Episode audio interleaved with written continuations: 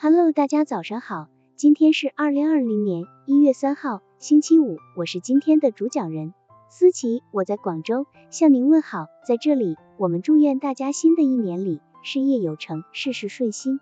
相信在上一张有声专辑《空手套白狼》项目，大家应该学到了很多。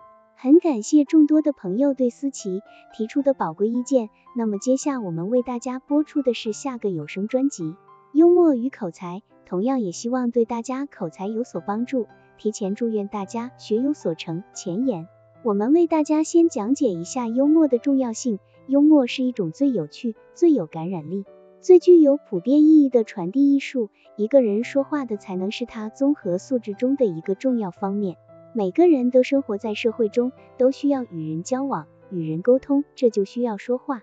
而说话的本领有高低之分，口才好的人能说会道。能言善辩，这是一种优点，而口才不好，往往是一种遗憾。口才好的人讲起话来幽默生动，妙趣横生，使人听得津津有味，如同艺术享受；反之，则使人昏昏欲睡，好似深受折磨。对同样的问题，口才好的人去劝说别人就能说服，去谈判就能成功，去辩护就能胜利；相反，则往往失败。所以，不同的口才。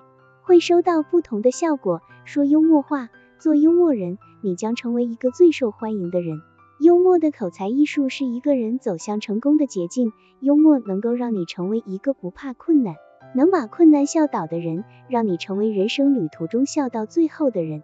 好了，以上信息就是我们今天所分享的内容。如果你也觉得文章对你有所帮助，那么请分享到朋友圈，让更多的朋友一起来学习吧。加油，让我们一起进步吧！